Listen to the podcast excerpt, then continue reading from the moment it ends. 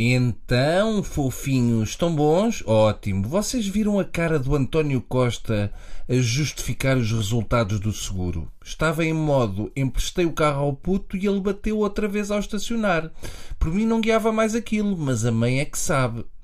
Não sei se vocês deram por isso, mas acabou o mandato de Durão Barroso na presidência da Comissão Europeia. Eu estou cheio de minha ufa. Já percebemos que Durão Barroso quer regressar à Santa Terrinha. Eu imagino que o objetivo seja regressar para ser candidato a Presidente da República para cumprir com lealdade o mandato de um ano para depois rumar à ONU. Esse é um dos meus medos, mas imaginem que Durão Barroso termina mandato e diz que quer regressar ao lugar em que estava no Estado antes de sair. Ele pode dizer que estava de licença sem vencimento e quer voltar ao seu lugar de Primeiro-Ministro. É preciso preparar todos os cenários. Assim como ele inventou desculpas estapafúrdias para se pirar, também pode fazer o mesmo para voltar. Deixa-me cá bater três vezes na Cimeira de Lages. E agora vamos ao que mais me impressionou nestas eleições. A abstenção foi de 60%. Nos Açores, a abstenção foi de 80%. Como se no pico houvesse imenso para fazer. Ou seja, hoje em dia, dizer eu fui votar nas europeias é o equivalente a ah, ele gosta de cinema francês. que é isto? Alguém me sabe dizer qual foi o momento na nossa jovem democracia em que se tornou choninhas ir votar? Ana, foste votar, ganda nerd, dizem com orgulho. Ah, eu não voto há mais de 10 anos. Como se votar fosse o equivalente a comer sopa de espinafres ou a fazer sexo com galinhas. Portanto, fizemos para aí umas 20 eleições e chegou. Fartaram-se depressa.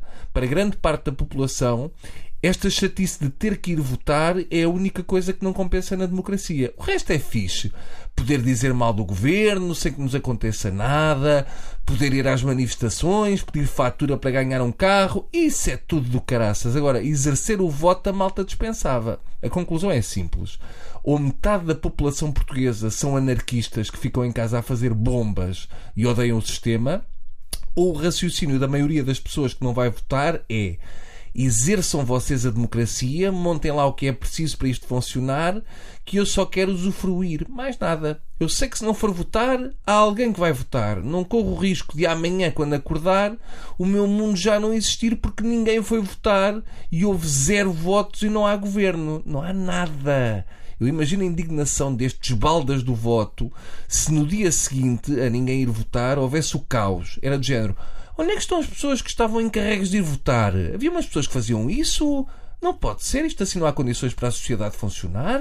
Portanto, vejam lá se levantam o rabo da cadeira, nem que seja para desenhar uma pila num quadrado e dobrar em quatro. Até podem votar Marinho Pinto, que equivale ao mesmo, mas mexam-se. Só vos estão a pedir que vão votar, não estão a pedir para irem combater para a Coreia do Norte.